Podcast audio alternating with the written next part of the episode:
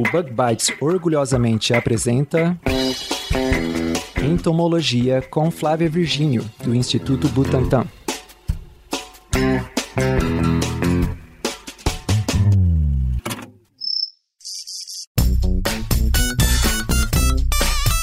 Bem-vindos a mais um episódio do Bug Bites Podcast, o podcast sobre o mundo dos insetos e ciência. Eu sou a Flávia Flávia Virgínio, pesquisadora no Instituto Butantan, e estou novamente aqui com Philip Schuster. Tudo bom, Philip? Tudo ótimo, Flávia. Tudo bem com vocês também, ouvintes? Bom, esse é o quinto episódio dessa parceria entre o Bug Bites e a Flávia Virgínia, do Butantan. E nessa série nós já contamos como que as pulgas contribuíram para a criação do Instituto Butantan, é esse importante instituto de pesquisa brasileiro, especialmente agora, na produção de vacinas do Covid. esperar, todo, torcer todo mundo ser vacinado em breve, apesar que tá meio complicado. Tomara. Eu fiz uma estimativa da internet de quando que eu vou ser vacinado, é uma estimativa que ela pega dados de pessoas que estão sendo vacinadas agora e com base em onde você mora e qual a distribuição de vacinas. E aí a minha estimativa era de um ano e sete meses para ser vacinado. Então não, as coisas não estão muito animadoras assim, mas vamos esperar para produzir mais vacinas e esse tempo encurtar, né? Que não, não tá dando não. Bom, nós também já conversamos sobre é, entomologia, já conversamos sobre culicidologia, também conversamos com uma das pesquisadoras lá do Butantan que trabalha com pararama. Então tem bastante coisa já legal assim na nossa playlist que você pode acompanhar lá no SoundCloud ou então, né, em qualquer outro agregador de podcast que vocês preferirem. O link para essa playlist tá no, na, na descrição desse episódio, assim como referências bibliográficas, tudo que a gente comenta aqui.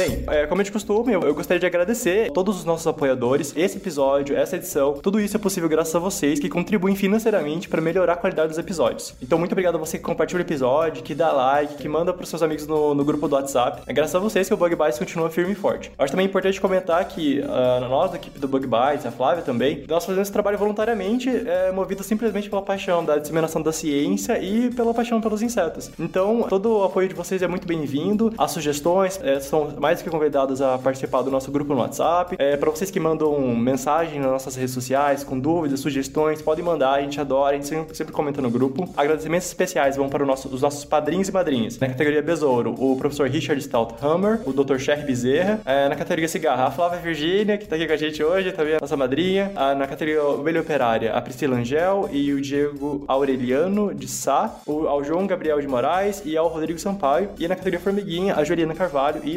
Shinoe. A todos vocês que acreditam no nosso trabalho, o nosso muito obrigado. Os padrinhos têm alguns benefícios, eles podem saber, por exemplo, com antecedência sobre a publicação dos nossos episódios, eles conseguem ver a capa e ainda rola uma discussão em um grupo exclusivo com os padrinhos e, e madrinhas.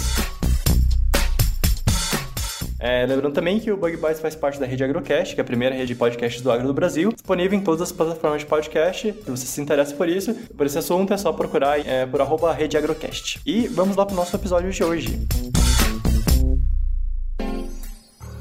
Esse episódio é patrocinado por você ouvinte. Sim, você mesmo que está escutando a gente e que divulga o Bug Bites para todos os seus amigos e amigas. Vocês fazem a diferença para que o Bug Bites atinja mais pessoas e continue crescendo. Não se esquece de que o Bug Bites está em todas as plataformas de podcast, inclusive no Spotify. Aproveita e manda esse episódio lá no seu grupo do WhatsApp. Vocês não têm ideia de como isso ajuda a gente. Muito, muito obrigado pelo apoio.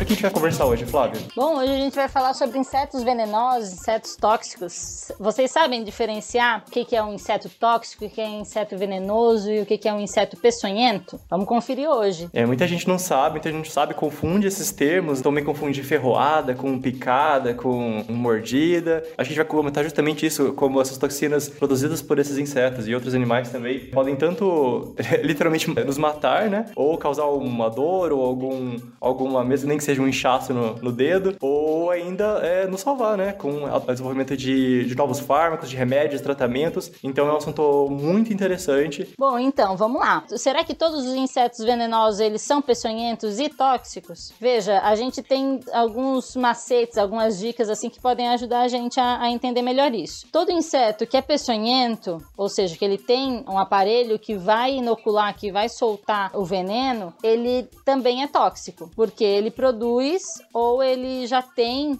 ou ele absorve, né, de algum alimento, de alguma coisa que ele tem contato, absorve essa toxina ou ele mesmo produz. Então, todo animal que é peçonhento, ele produz uma toxina ou tem uma toxina no corpo. Então, ele também é tóxico. Já os insetos venenosos, nem sempre os venenosos são peçonhentos, nem sempre os peçonhentos são venenosos, mas todos os venenosos são tóxicos também. Ou seja, eles têm uma, uma capacidade de transmitir, é, de passar, né, essa toxina para as pessoas ou para sua vítima ou para o seu predador de uma forma passiva. E aí eles também são tóxicos porque eles produzem ou têm, né, absorvem essa toxina de algum lugar. Não, eu só ia dar um exemplo, né? Não é de inseto, mas, é, por exemplo, é, muitas pessoas falam às vezes de anfíbios venenosos, algo assim. Até existe uma espécie de, é, acho que são duas espécies de anfíbios, de sapos, sapo e salabranda que são realmente peçonhentos. Eles possuem mecanismos para injetar veneno, só que são exceções das exceções. Isso não é regra. Os anfíbios em geral, esses sapos coloridos que a gente vê, né? Eles são exemplos de animais tóxicos, justamente porque eles, como a Flávia explicou,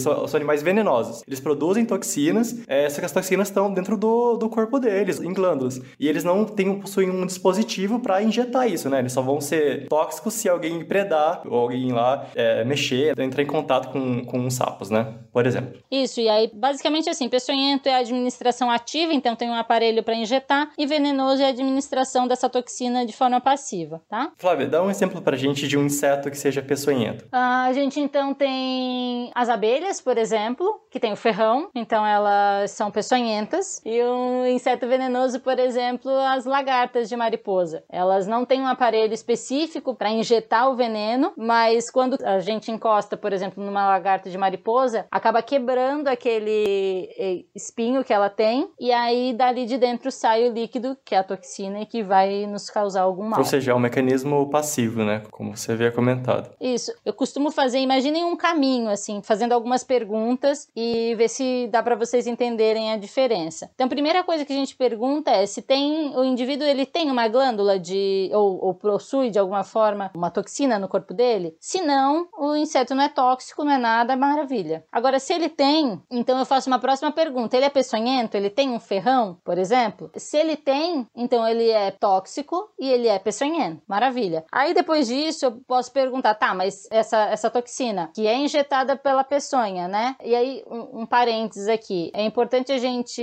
lembrar que o termo peçonha, ele muitas vezes é usado para é, como sinônimo de toxina, de veneno. Só que eu acho que fica muito confuso quando a gente usa dessa forma. Então, eu prefiro que a gente consiga separar dessa forma em tóxico, peçonhento e venenoso, para que fique mais claro para vocês entenderem, tá? Então, beleza. Aí a gente pergunta: é peçonhento? Então tem a, a peçonha, tem aquele aparelho que vai injetar? Então ele é peçonhento e é tóxico. Aí eu pergunto: tá, em, ao ter contato com tecido vivo, tipo a pele do, de um humano, se essa toxina ela dá uma reação, né? ela causa uma reação só externa, uma alergia local? Se é isso, então aquele indivíduo ele é tóxico, ele é peçonhento e não é venenoso. É, então, vamos supor, se por um acaso a, a reação não ocorre só de forma externa, ela ocorre também de forma interna. Então, vamos supor, além de dar uma alergia local, ele também dá um problema sistêmico. Então, dá um choque anafilático, por exemplo. Então, ele é tóxico, ele é peçonhento, e aí aqui eu acho interessante a gente também pensar nele como venenoso, porque para mim, além de o ser venenoso e ser peçonhento, vai muito além de ter ou não ter um aparelho inoculador ou ser uma forma de distribuir a toxina de uma forma ativa ou passiva. Quando a gente pensa assim, ah, a pessoa foi envenenada. Quando a gente fala envenenada, é uma coisa assim que ela quase tá quase morrendo, né? É uma coisa que é sistêmica e que atacou o corpo inteiro. Então, eu acho que além de ser peçonhento e ser tóxico nesse caso, quando ocorre então uma reação externa e interna, é que também o indivíduo é venenoso, tá? Existem algumas contradições ainda na literatura, mas eu acho essa forma de explicação mais mais clara, tá? Recapitulando, se o indivíduo ele tem peçonha, ele é peçonhento, se e ele é tóxico, né? E aí se, se a reação ocorre de uma forma externa, dá só uma alergia local, ele é peçonhento e ele é tóxico. Agora, se ocorre uma questão mais é, local e sistêmica, então ele é tóxico, é peçonhento e também é venenoso, tá? Agora, vamos supor que o indivíduo ele não é peçonhento, ele não tem um aparelho inoculador, mas é, ao ter contato com a pele do ser humano, por exemplo, ele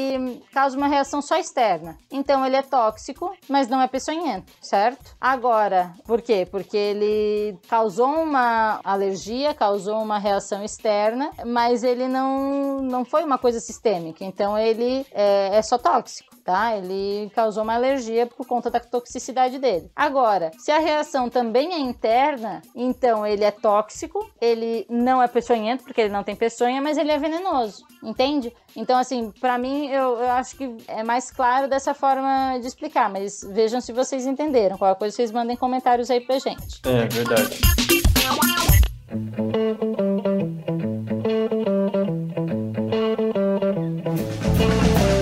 Outro, outros termos que as pessoas confundem bastante é picada, ferroada, queimadura. Bom, os nomes são claramente diferentes, mas as pessoas às vezes confundem os termos. E então a gente vai só esclarecer aqui de, de uma vez por todas, né? Picada é geralmente quando o inseto usa o aparelho bucal para perfurar a pele. Então, por exemplo, as pulgas, que possuem aparelho picador, sugador, ah, os mosquitos, né? Os percevejos de cama. A mordida é quando o inseto ele usa o aparelho bucal para beliscar. Então, ele tem um aparelho é, bucal geralmente é, mastigador, né? E ele te dá literalmente uma, uma mordida, uma beliscada. A ferroada é quando o inseto possui um aguilhão ou ferrão, é, como no caso da, dos himenópteros e no caso de um único, uma única espécie de besouro que é peçonhento, mas a gente pode comentar um pouco mais sobre ele depois. E quando ele utiliza um, um aparelho para injetar o veneno. E a queimadura é quando a pessoa entra em contato com algum inseto que produz alguma substância vesicante, como por exemplo as lagartas, o caso da pararama que nós comentamos no episódio passado, ou os besouros potó e alguns outros acidentes com, com outros insetos insetos que também podem causar esse tipo de, de acidente. Às vezes mais leve e às vezes mais grave, né, Flávio? Então eu tava vendo aqui alguns exemplos e realmente às vezes um bichinho assim pode causar um problema tão grande, né? Como é o caso dos potós. Se alguém não sabe o que, o que é potó, é um besouro, é um coleóptera, compridinho. A gente pode botar umas fotos, né, no, de cada indivíduo, né? A gente bota, a gente vai botar as fotos aí para vocês verem no post. Mas ele é um besouro compridinho que ele geralmente é preto e vermelho. Ele parece o Tesourinha, mas não é. Ele é bem, assim, ele é um outro grupo, mas só para vocês tentarem lembrar. É um bicho bem bonito, na verdade. Coloridinho, assim. Sim. Muito lindo. Sim, eu acho, eu acho ele muito lindo. Bom, a gente que é entomólogo, a gente é meio doido, né? A gente acha uns insetos bonitos. Tem uma vespa ali, depois que eu também faço questão de botar foto dela, porque para mim é a nossa arara azul na entomologia, mas enfim. Então ele é um, é um inseto pequenininho, ele geralmente é preto com vermelho, então a cor dele já dá um alerta assim sobre o que ele pode trazer. E ele tem uma toxina dentro dele que é a paederina, que ao contato com a pele, ela começa a formar umas queimaduras químicas e chega a fazer bolha e tudo mais. Só que o que acontece? Geralmente não é na hora que essa queimadura acontece. A gente esmaga, acaba esmagando ele sem querer no nosso corpo, sei lá, às vezes tá dentro da roupa ou junto com a roupa de cama tal. E aí a gente esmaga e aí começa a coçar e aí a gente passa a mão em outro lugar e vai passando, isso vai se espalhando pelo corpo todo. Quando vê, a alergia já está no corpo todo. E isso é bem, bem complicado, porque em algumas vezes forma até bolhas, assim, é bem sério. É, geralmente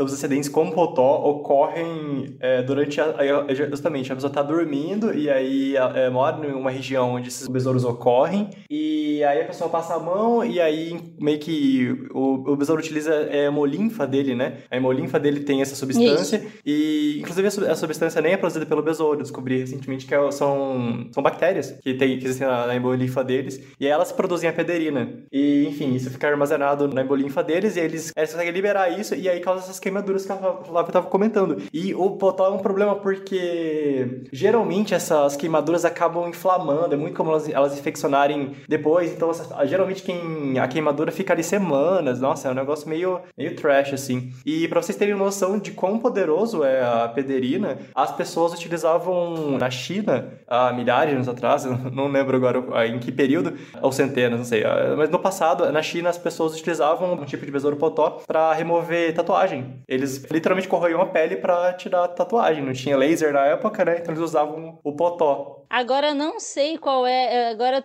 quando a gente chegar em Coleóptera, eu vou ter isso com mais certeza. Mas tem um que o pessoal usava para inchar o pênis, tá?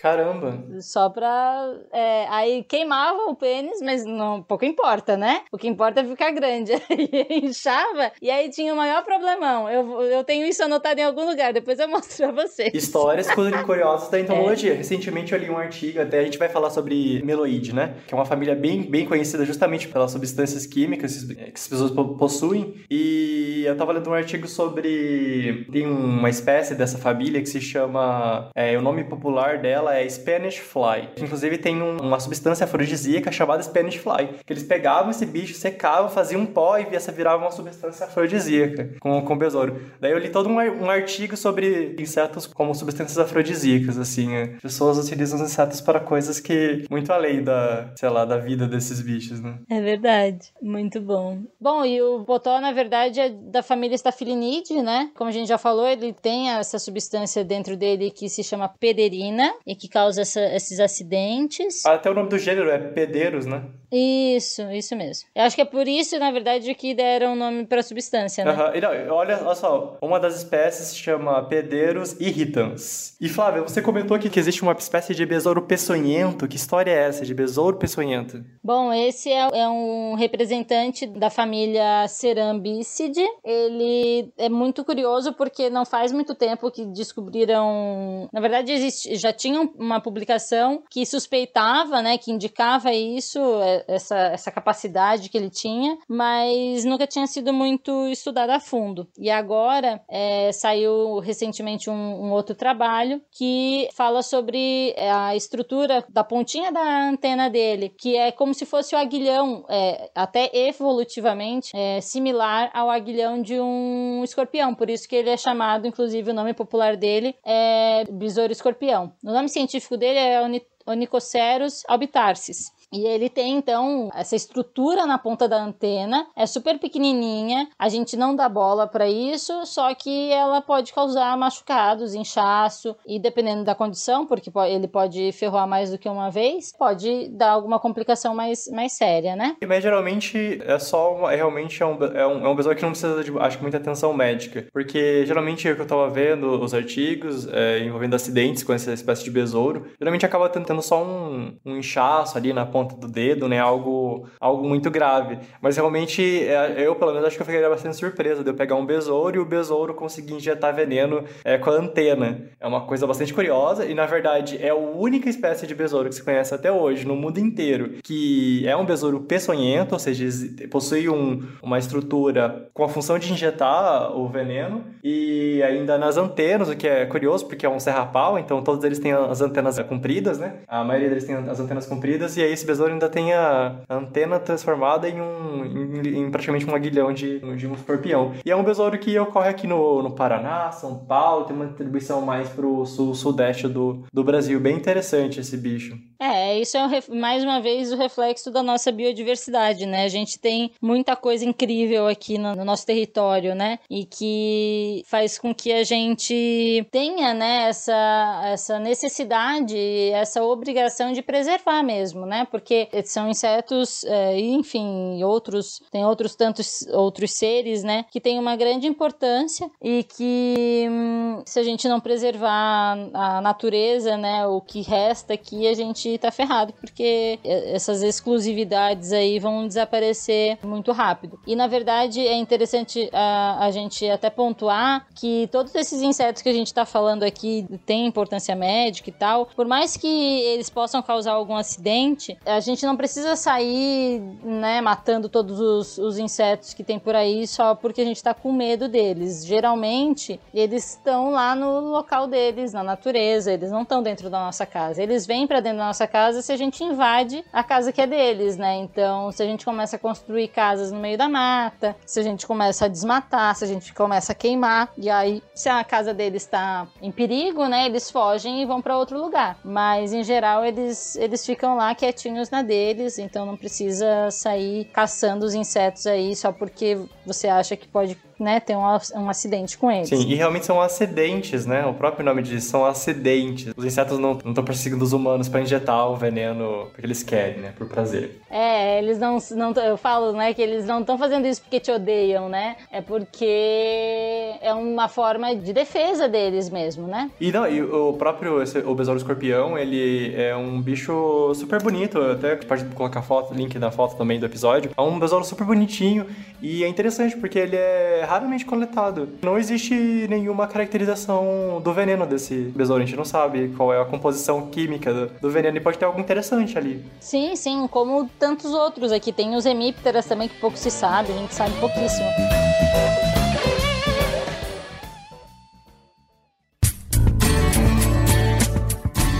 Continuando, né, o assunto sobre coleópteras, a gente também tem o besouro bombardeiro, né? É uma substância que ele tem e que, conforme tem uma reação química dentro do corpo dele, né? Quando ele se sente ameaçado, e é uma coisa que ocorre muito rápido, assim, em fração de segundos. Existe uma reação química, aquece, chega ao ponto de ebulição essa, essa substância, e aí então ele solta com uma explosão mesmo, e por isso que é chamado, né, de bombardeiro. É uma substância que, claro, no humano ele também vai causar um, uma pequena irritação, que é uma. Eu sempre acho que qualquer coisa que ele cause já é de interesse médico, né? Então, né, vamos supor, se acontece com uma criança, por exemplo, vai ficar uma coisa mais. um machucadinho mais, mais sério, né? Sim, isso que você falou de criança, lembrei agora, tem um artigo com potó que eu li uma vez, que eu adoro ler artigo médico, porque é bom pra pegar palavra esquisita e esses, esses jargões, assim, porque eu,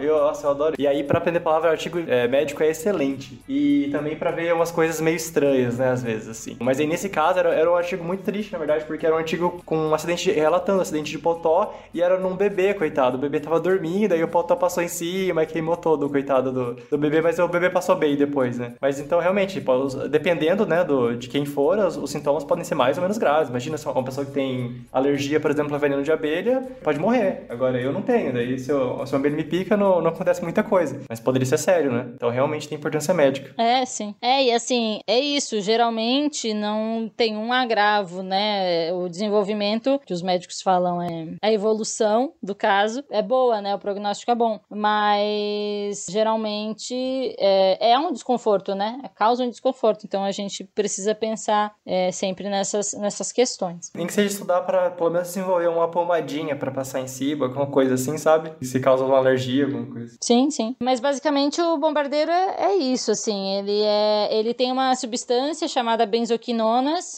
uma não, né? São várias substâncias chamadas benzoquinonas, que são as que causam essas reações irritantes. Bom, e tem eh, a gente tem outro representante dentro do grupo Coleóptera, né, que é da família Meloide, que são os cicites, que são chamados popularmente de arrebenta-bois. Eles são geralmente também de cor chamativa. E o que acontece? Eles ficam muito no meio da palha, né, do feno, e aí acaba que os equinos, bovinos se alimentam dele, obviamente não percebem, né? E eles são é, recheadinhos assim de substância substância tóxica que é a cantaridina. E, putz, ela acaba formando bolhas, né? Coisas bem sérias, assim, e acaba levando a óbito os bois, as, os caprinos, os equinos. Então, por isso que ele é chamado de arrebenta-bois. E aí, às vezes, acontecem alguns acidentes com humanos, que é, acaba, né, por conta de esmagar também eles. Igual como acontece com os potós. Mas, basicamente, é isso que acontece com os cicites. Eu aprendi uma coisa nova, porque eu não sabia disso, Flávio Flávia? Eu conhecia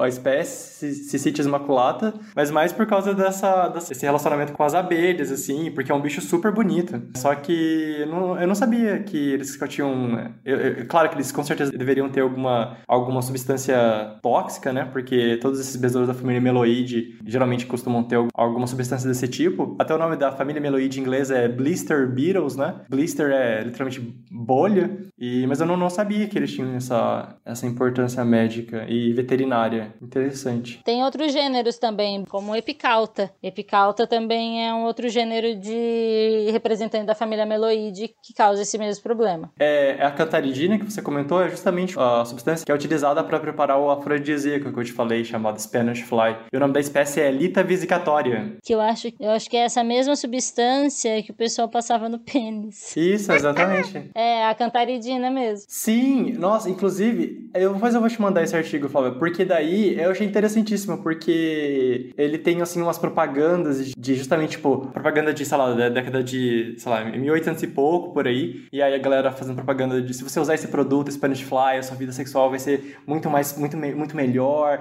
muito mais encorpada, não sei o que, e daí tem propaganda, assim, daí fica pensando, gente, as pessoas estão sendo ludibriadas desde 1800 e pouco, pelo menos, o povo vê, vê anúncio desse tipo de coisa e até hoje tem esse tipo de coisa, né? Mas enfim, é interessante. Vou te mandar depois.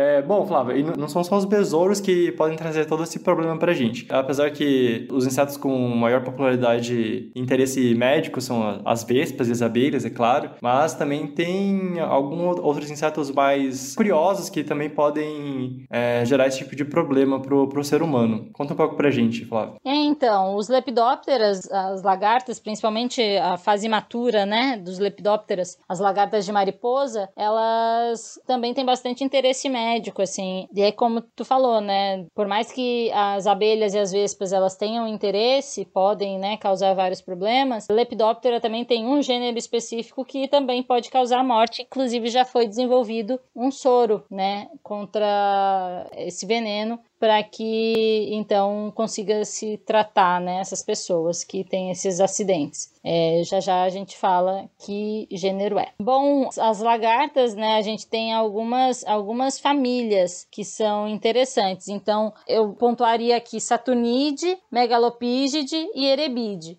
São essas três famílias. E dentro dessas três famílias, a gente tem alguns gêneros que são é, de importância médica. Então, é, Automeres, Dírfia, Ilésia e principalmente Lonômia, foi essa que eu disse que daqui a pouco eu ia falar, que é da família Saturnide. Tem também o gênero Podália e Megalopige, que é da família Megalopigide. E a Prémolis, que é da família Erebide. Elas têm estruturas né, diferentes no corpo delas. As que são representantes da família Saturnide, elas têm as cerdas em forma de pinheirinhos e elas são duras, então o contato que ocorre é quando a gente encosta nelas e acaba quebrando a ponta da, dessas cerdas. Que é oca, E aí né? elas então liberam, que é oca, isso geralmente elas são ocas. Tem alguns estudos que mostram que não são todas as cerdas que têm a substância dentro, tem umas coisas assim. Mas ainda é muito difícil de, de saber ao certo, assim, são poucos os estudos que tem, sabe? Então, assim, eu sempre incentivo muito as pessoas a estudarem esses grupos, porque tem muita coisa ainda para se ver. Sim, Automeres eu vejo sempre. Nossa, eu moro no Paraná, eu vejo sempre Automeres. Não sei se é porque ela é mais popular aqui mesmo ou se talvez ela é bem chamativa, né? Talvez seja por isso que eu, que eu vejo mais ela do que as outras. Mas, nossa, direto vejo Automeres. Muito linda. Sim, a Automeres, é, eu acho ela muito fofa também. Na verdade, até a Lonômia, ela é bonita. Só que é isso de novo, né? A gente, biólogo, que gosta de, de bicho, né? Então a gente acha tudo bonito. Ou é aquilo também, eu sou bonita, mas não me toque. Isso, exato. Bonita, mas longe de mim.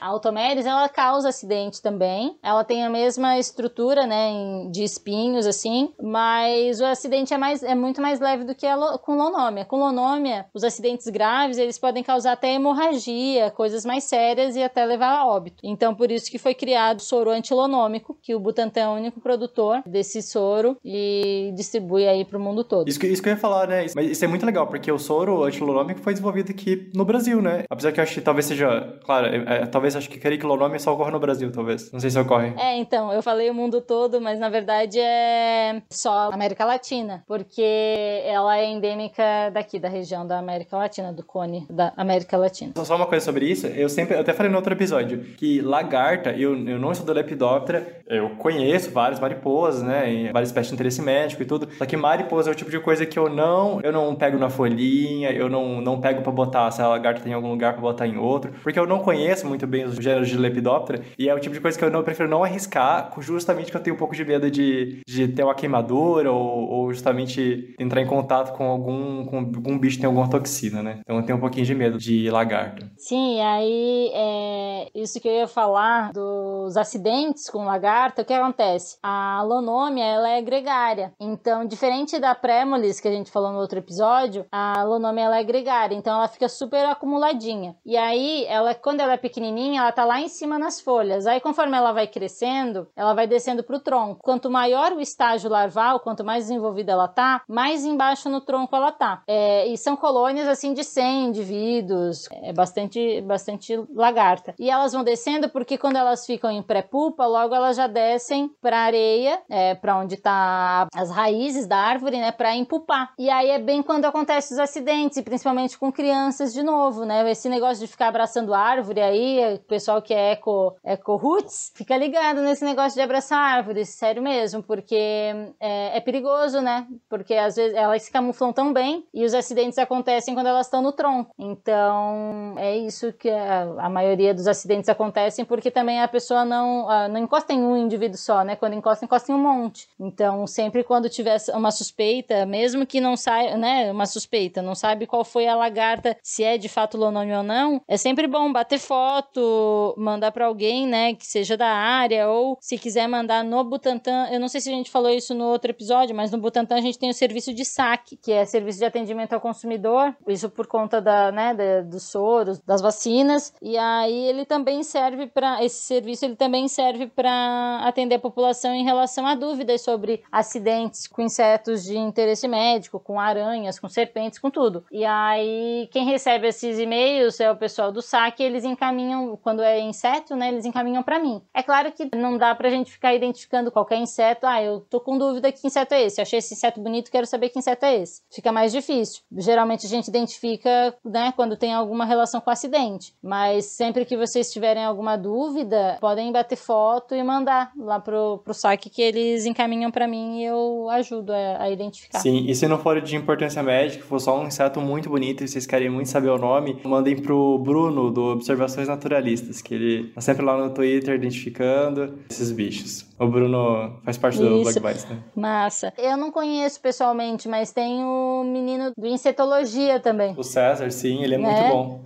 Isso. Inclusive, eu ver se eu gravo um episódio com ele. Porque o trabalho dele é incrível. Ah, trabalho, eu, eu, quero saber só sobre a, o que ele faz no dia a dia, sabe? Porque o site dele é excelente, o conteúdo dele é excelente, ele é muito bom, realmente. Bom, é, além da, da Lonome e da Automedes, né, tem outras lagartas que também causam acidentes, não porque as, as sedas delas elas são assim durinhas, mas umas delas soltam as suas cerdas mais molinhas, só que elas são farpadas, então essas cerdas elas acabam causando alguma irritação. Ou ainda, por baixo dessas é, cerdas mais fofinhas, né? Por exemplo, tem a lagarta cachorrinho, que ela é a coisa mais fofa do mundo. Só que a gente não aconselha que encoste nela, porque por baixo dessas cerdas fofinhas tem as cerdas durinhas, que elas têm o, o veneno também, estão ligadas na glândula de toxina. Então também causa acidente. Então tem essas, essas formas aí de, de relação com essas lagartas que podem ser de interesse médico. Acho que basicamente é isso. O que, que tu acha, Felipe? É, acho que nós comentamos aqui sobre, principalmente sobre os besouros e as é, borboletas e mariposas nesse episódio, mas essa é uma discussão que dá para ser estendida por, por dezenas de episódios, fazer um podcast só sobre veneno, na verdade, né? Um assunto extremamente interessante. E imagina, dentro de insecta ainda, o mundo tem um mundo inteiro para ser descoberto em relação a venenos, toxinas. E é isso, é um assunto super interessante, super vasto. Então, vasto, na verdade, que a gente vai estar dividindo esse, esse assunto em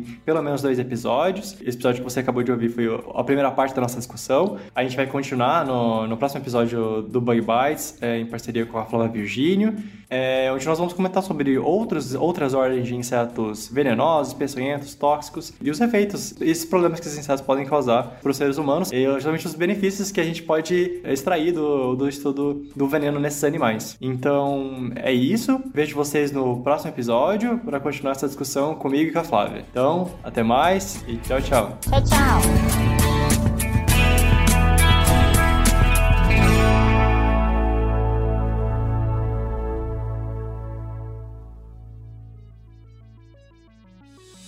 O Bug Bites é um projeto de divulgação científica relacionado aos insetos e à entomologia. Nosso conteúdo é produzido por especialistas da área e de acesso gratuito nas mais diferentes plataformas. O apoio de nossos ouvintes é muito importante. Se você gosta do nosso conteúdo, considere apoiar esse projeto. A partir de R$ reais mensais, você pode apoiar o Bug Bites na plataforma Padrim. O link está na descrição do episódio. Este podcast foi editado por Orelha, o Estagiário. Edições de podcasts e criação.